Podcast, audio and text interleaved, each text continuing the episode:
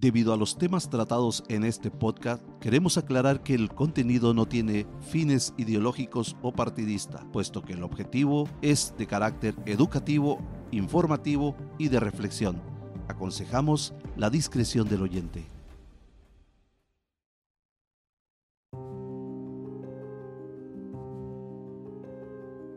Había una vez un pequeño pueblo llamado Villa Esperanza que solía ser un lugar tranquilo y próspero.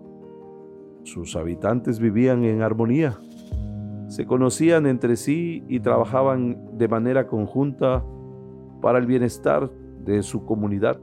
Sin embargo, con el paso del tiempo, este lugar fue creciendo y con ello también la descomposición social comenzó a arraigarse en su comunidad. Todo comenzó con la falta de comunicación. Las personas se volvían más distantes, ocupadas con sus propias vidas y preocupaciones. Las deudas, los gastos, ya no se tomaban el tiempo para conocerse. Entre sí como vecinos ya no convivían, ya no se ayudaban mutuamente o simplemente para entablar una conversación amistosa, el sentido de comunicación se debilitó gradualmente. A medida que la comunicación se desvanecía, la desconfianza se apoderaba de la gente. Los rumores y las habladurías comenzaron a propagarse, alimentando el resentimiento y la ansiedad entre los habitantes. La cooperación y el trabajo en equipo se volvieron escasos. En su lugar surgieron rivalidades y competencia despiadadas. La falta de confianza llevó a la fragmentación social. Las diferentes agrupaciones o grupos de las comunidades se segregaron formando pequeñas fracciones como intereses propios. Cada grupo buscaba su propio beneficio sin preocuparse por el bienestar común. La solidaridad y el sentido de pertenencia desaparecieron y el pueblo se dividió en bandos que se enfrentaban constantemente. La desigualdad también se intensificó en Villa Esperanza.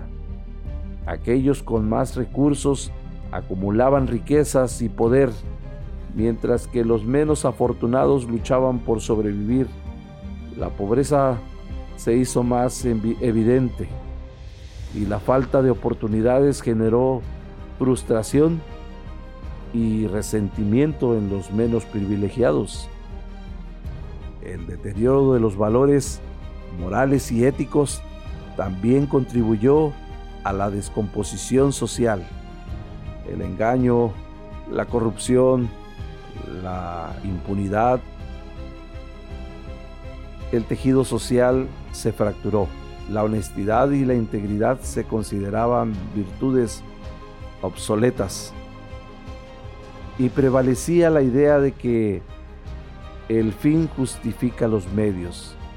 Con el tiempo Villa Esperanza se convirtió en un lugar sobrio y las calles ya no estaban llenas de risas. En cambio reinaba el silencio y la desconfianza, la violencia, el crimen organizado fue incrementando su posición y la sensación de inseguridad se apoderó de todos. Pero en medio de esa descomposición social, algunas personas se negaron a rendirse, reconocieron la importancia y se convencieron que el cambio tenía que iniciar desde sí, desde cada individuo.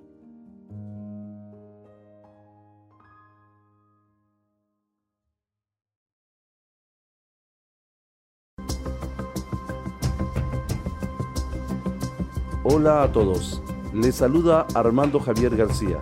y sean bienvenidos a Resiliencia Política, un podcast original de Explorar Media y en cada episodio indagaremos en los hechos y haremos una reflexión y análisis de la política de manera introspectiva y detallada. Hoy abordaremos como un modelo de gobierno en el que los ciudadanos no solo eligen a sus representantes políticos, sino que busca que las decisiones sean más inclusivas. También conoceremos cómo esto busca reflejar los intereses de la vida política. Además, nos adentraremos en el impacto de la sociedad. Todo esto y más, quédate con nosotros.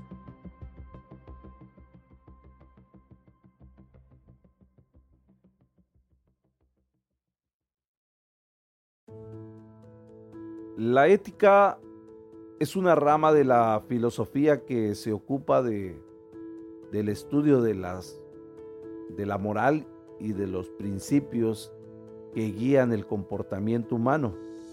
La ética busca determinar qué acciones son moralmente correctas o incorrectas y proporcionar un marco conceptual para evaluar la conducta moral de las personas. La ética social, por otro lado, se refiere al estudio de los aspectos éticos de la vida en sociedad y se centra en las cuestiones morales que surgen en el ámbito social y político y la economía, claro. La ética social examina cómo los individuos y las instituciones interactúan y toman decisiones morales con el contexto de que la sociedad debe de existir igualdad de justicia. La ética social se ocupa de preguntar cómo, cuál es el papel y la responsabilidad de los individuos en la sociedad. También cómo se debe de distribuir los recursos y las oportunidades de manera justa. Otra de las de los estudios que hace es que cuáles son los derechos y las obligaciones de los individuos y los grupos dentro de la sociedad. También cuál es el impacto ético de la política y las leyes en la sociedad. Como también se puede decir que se deben de abordar los problemas sociales como la pobreza, la discriminación y la desigualdad de manera ética. En resumen, mientras que la ética se ocupa de los principios morales en general, la ética social se enfoca en las consideraciones éticas en el texto de las interacciones sociales y la vida en sociedad.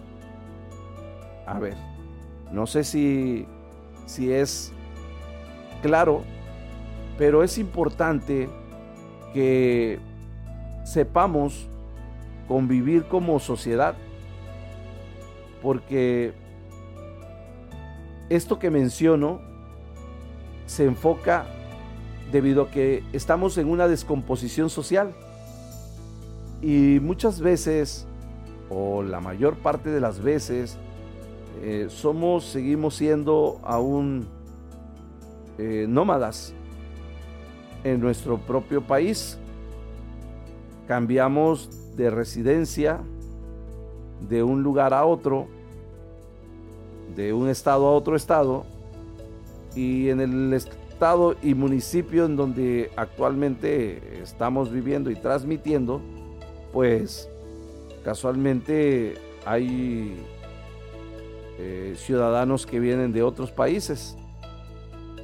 Entonces, el cambio de cultura también crece y con ello crece un lugar y con ello crece también problemáticas sociales y con ello crece también la inseguridad y con ello crece también un sinfín de cuestiones en la cual se enfrentan nuestros representantes políticos. que como todo representante de una familia, de un municipio, pues obviamente va a tener contradicciones y también va a tener eh, ciertos obstáculos que tiene que superar. Y lo menciono porque la mayor culpa de esta descomposición social nace desde nuestros hogares, desde nuestras casas. Ahí inicia la descomposición social. Digo, ¿quién soy yo para decirles cómo educar a sus hijos? Creo que nadie nace sabiendo, pero sí es importante tratar de tener toda la responsabilidad adecuada para sembrar los valores, los principios de ética hacia nuestros hijos. Jóvenes que hoy todavía no son padres, les puedo decir que si el día de mañana queremos tener una sociedad más justa, más equitativa, con valores, con éticas, valores morales, con principios, entonces iniciemos desde casa. Decía bien un político que el respeto al derecho ajeno es la paz. Entonces, reside en el respeto y la justicia. Tratar al semejante como tú quieres que te traten.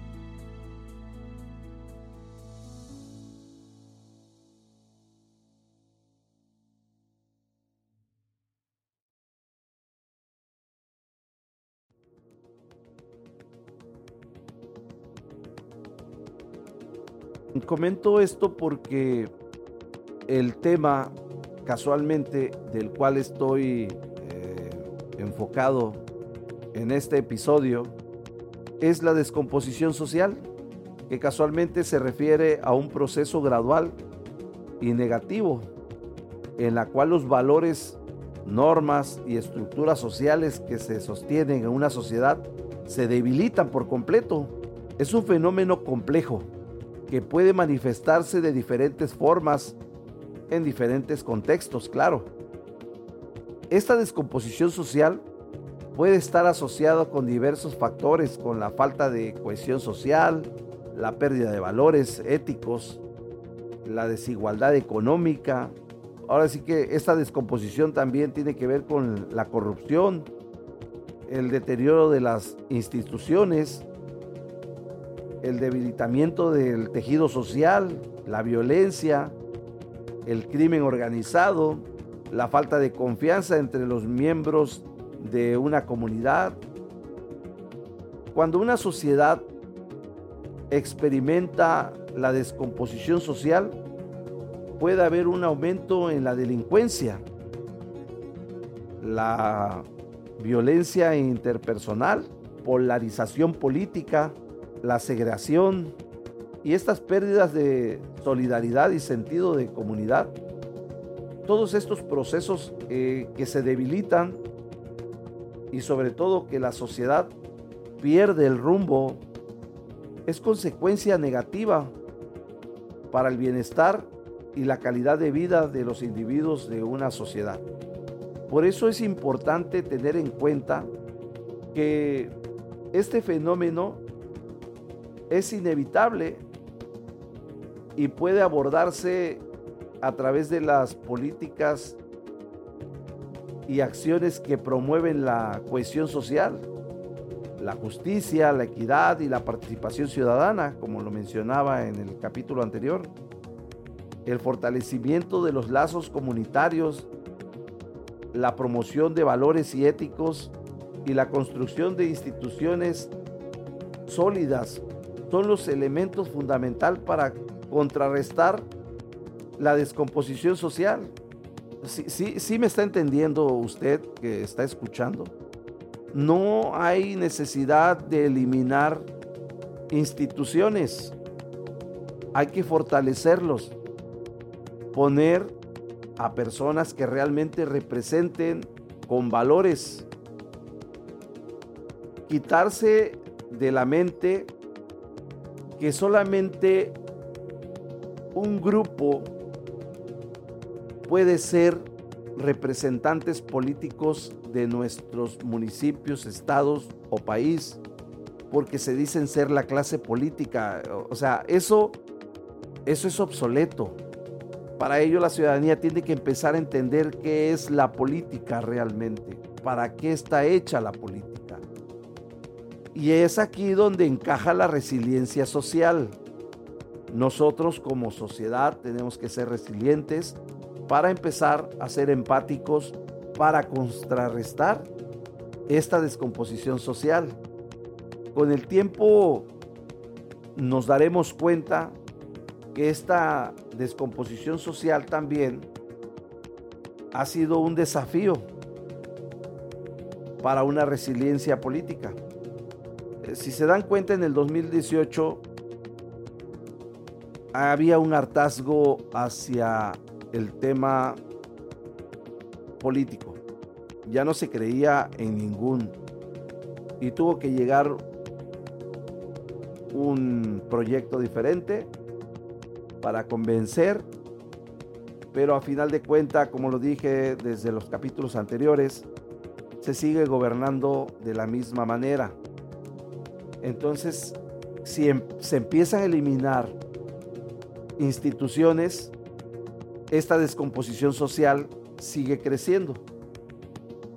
Porque casualmente las instituciones es para que haya una impartición de justicia y un equilibrio pero tiene que haber nuevos cuadros sociales participando en este equilibrio. Así como pasó en el pueblo de Villa Esperanza, una vez que, llegó al borde de la descomposición y de la desesperanza, encontró una nueva esperanza en la capacidad de las personas para transformar su realidad y forjar un futuro mejor, que es ahí a donde nosotros tenemos que llegar como sociedad. Tenemos que reconstruir el tejido social. Hoy en día, e incluso en redes sociales, se puede ver donde se menciona que una mujer la hacen el mismo sistema creer que es independiente, que es fuerte, que es luchona, pero que desgraciadamente se ve en necesidades críticas endeble y termina cometiendo errores, como cualquier ser humano. Y el tema es que no se fortalece a esa empoderada mujer, porque de, palabras y de papel se le dice muy bonito, empoderadas, luchonas, trabajadoras, pero no se les da oportunidades realmente. Porque los programas en lugar de beneficiar para empoderarlas, solamente se hacen personas dependientes o codependientes y lo que buscan entonces es tener un número de votos permanentes ahí seguros para cuando se necesite llevar a votar el día de la elección. No puede haber una sociedad en equilibrio cuando no se construyen bases sólidas para que exista una justicia equilibrada y sobre todo que no se trabaje en el desarrollo sostenible y sustentable. Hemos visto crecer en algunos lugares de Europa a grupos que trabajan para un bien común, para el fortalecimiento del valor agregado de su producción. Y aquí en México hasta el día de hoy ese valor agregado a su producción no se le está dando. Porque ponen primero los intereses económicos. Lo vemos hasta con los prestadores de servicios, quienes tienen un salario en el gobierno. Y me voy a referir directamente a los que se supone que deberían de acompañar y darle la formación a cualquier persona que quiera emprender, a cualquier persona que está decidido a iniciar un negocio o emprender un pequeño comercio. Y estos eh, en algunos lados le llaman fiscales, en otros lados le llaman eh, coordinadores de comercio o inspectores de comercio, eh, asesores de comercio, que trabajan en los municipios, el papel que desempeñan no es para ayudar y beneficiar, no es para incrementar el tejido social, es llegar y tajantemente fracturar a esta persona que apenas inicia con un proyecto personal económico y tajantemente los limita en lugar de darle un acompañamiento y hacerlos crecer. Entonces, su papel está mal desempeñado. Y el representante municipal, llámese presidente,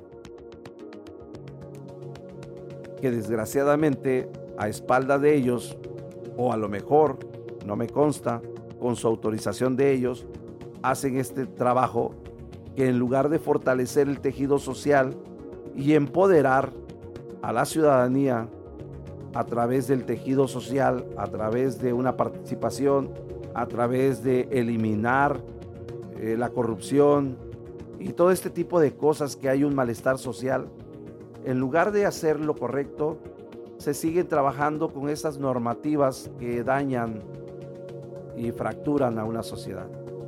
Por eso también existe una descomposición social. Por eso, y no es una justificante, pero por eso luego toman malas decisiones los jóvenes. Por eso andan en el camino luego equivocado.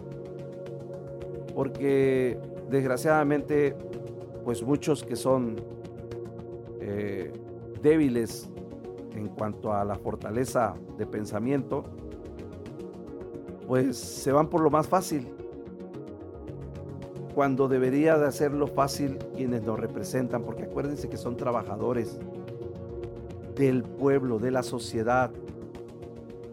O sea, no son dueños de un municipio, de un estado, de un país. Esa minoría no es el dueño. Lo he venido repitiendo en los anteriores capítulos. Los dueños somos todos por iguales. Valemos lo mismo como sociedad, ni más ni menos. El papel y la responsabilidad de los individuos en la sociedad puede variar según las diferencias y las diferentes perspectivas éticas, culturales, filosóficas. Eh, sin embargo, hay algunas ideas generales que se pueden considerar. Por ejemplo, la contribución a la sociedad, los individuos tienen la responsabilidad de contribuir positivamente al bienestar y el desarrollo de cada municipio, de cada estado, de cada comunidad, participar activamente en la vida cívica, respetar las leyes. Ahora sí que la regularización y la colaboración en la construcción de las comunidades para un bien común. El respeto y la consideración hacia los demás, hacia los individuos, tiene la responsabilidad de tratar de que por igual también se consideren las, la empatía, el cumplimiento de los deberes y las responsabilidades de los individuos tienen deberes y responsabilidades específicas en diferentes roles, tanto sociales como de manera privada. Esto puede incluir responsabilidades como a los padres, a lo que he venido mencionando, a los empleados de los diferentes niveles de gobierno.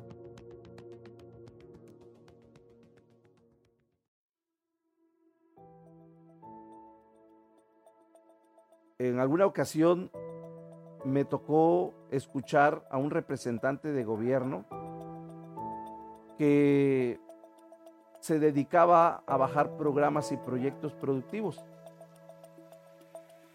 Y resulta que esta persona le dijo al grupo de campesinos, firmen estos documentos. Aparece cierto recurso, pero se les va a dar tanto porque el resto ya está etiquetado.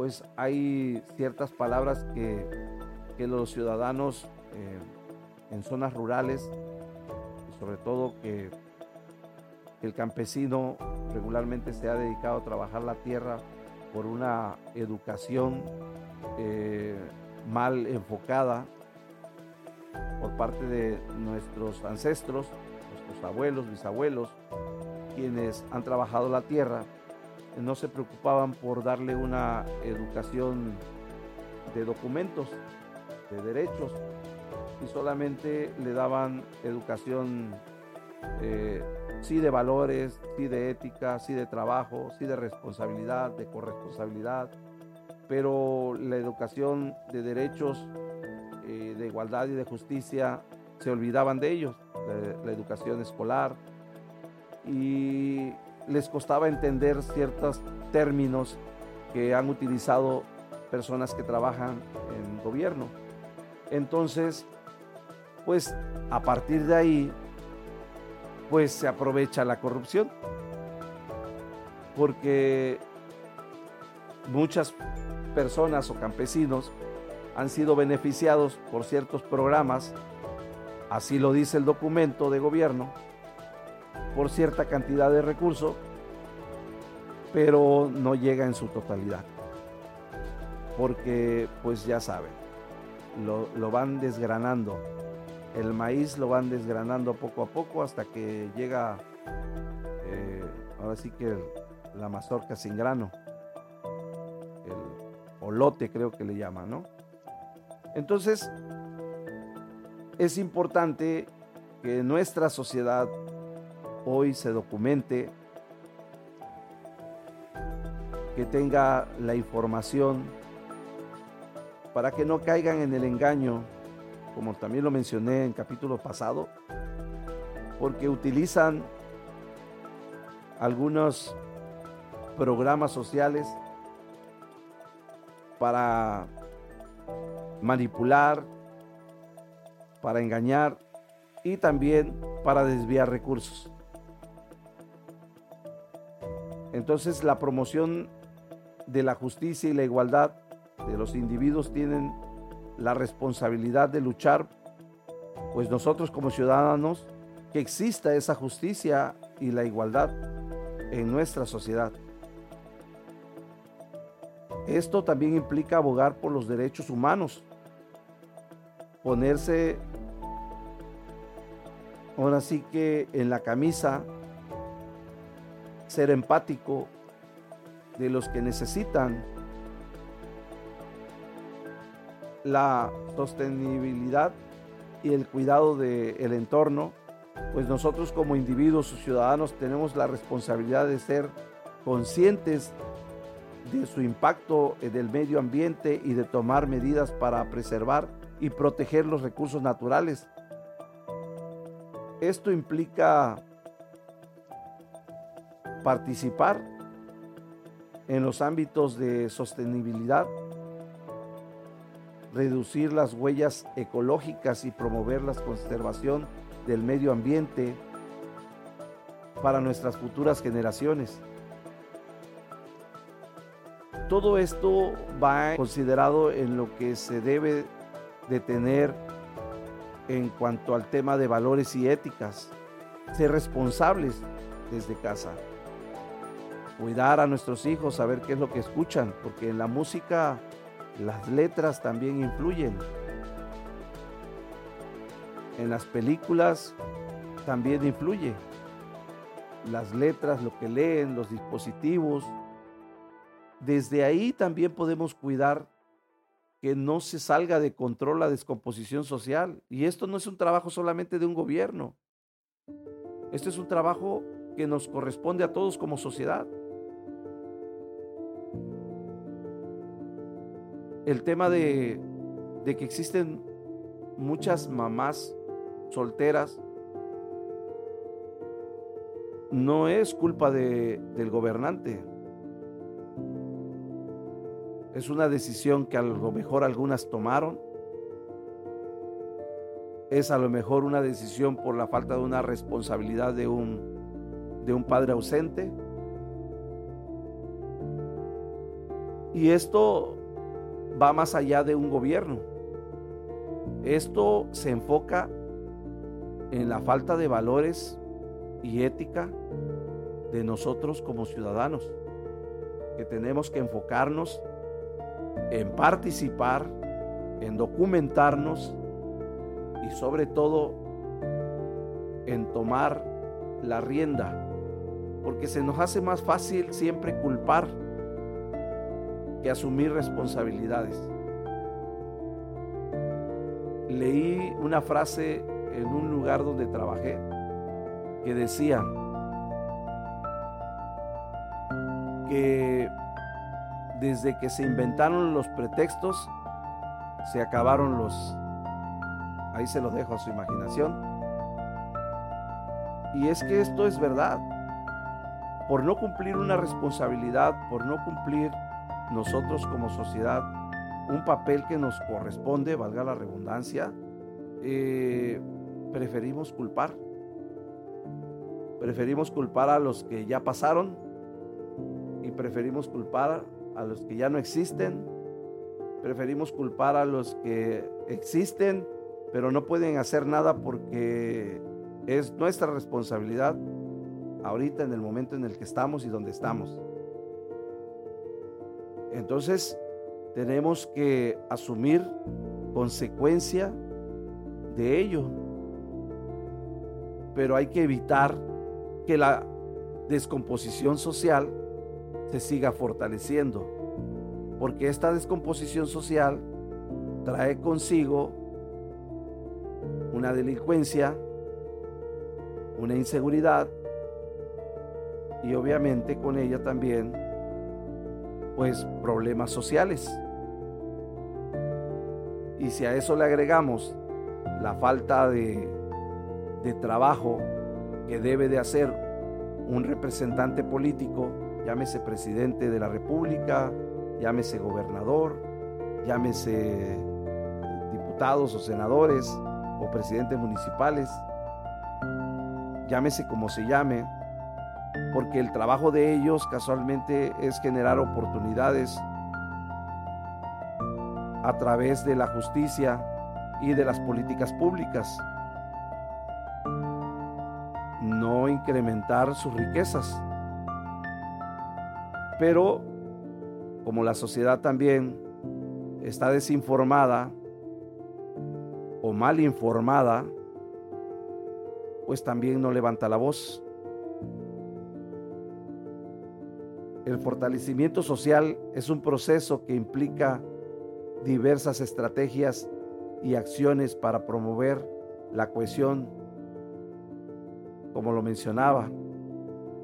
La participación ciudadana influye aquí. Fomentar la participación ciudadana es uno de los métodos. Reestructurar el tejido social, ese es otro método la educación y generar conciencia social también es otro método. La promoción de la justicia a través de la buena información y obviamente construir la confianza con quienes gobiernan a través del desarrollo de políticas y programas sociales que realmente cumplan con su trabajo porque no es gratis. Todos los representantes de gobierno tienen un salario. No es una ayuda al pueblo, es un deber. El fortalecimiento social es un proceso continuo que tenemos que hacer, que requiere el compromiso y la participación de todos los miembros de las sociedades, de diferentes grupos, de diferentes creencias. Es importante reconocer que cada comunidad, que cada municipio, que cada estado, e incluso me atrevo a decir que cada país y contexto, porque si enfocamos específicamente todos un proyecto del cual nos beneficiemos de manera conjunta, casualmente es, esta. Es fortalecer el tejido social y eso lo tenemos que hacer todos y lo podemos hacer todos. Desde nuestras trincheras, desde casa. Ahí se comienza. El tejido social es fundamental para quienes gobiernan y no han entendido que el tejido social lo pueden iniciar desde sus prestadores de servicio que están trabajando en el área de comercio, porque casualmente cuando existe un estrés social por la falta de oportunidades, em, también se promueve y se genera la descomposición social. Entonces, si aunado a esto, eh, estos prestadores de servicios que son empleados del pueblo llegan a quererse sentir dueños de la calle, a quererse sentir dueños de un municipio, de un estado, para limitar acciones que contribuyan a una sustentabilidad y un desarrollo sostenible y, ahora sí que sustentable, valga la redundancia, entonces no están ayudando a una sociedad. Discúlpeme si fui repetitivo con este tema, pero creo que este tema debe de ser repetitivo por toda la nación, por todo el municipio, en todos los estados. Porque si nos callamos, si no decimos nada y solamente asumimos que todo está bien, esta descomposición social va a seguir creciendo. Y esto no tiene nada que ver con los que consumen ciertos productos que sabemos que hacen daño a la sociedad también, pero que va más allá porque la descomposición social está rompiendo las barreras. Y estas barreras las rompemos nosotros mismos desde el momento en que no asumimos una responsabilidad.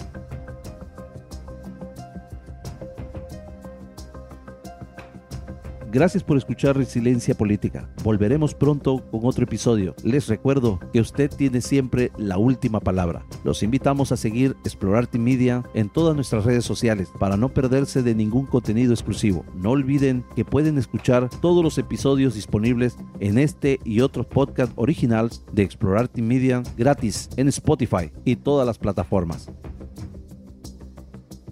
De las tantas fuentes utilizadas para la realización del podcast, el libro La democracia participativa, Innovaciones democráticas en América Latina de Gianpaolo Bayoch y Ernesto Ganusa fue de gran ayuda para la realización de este episodio.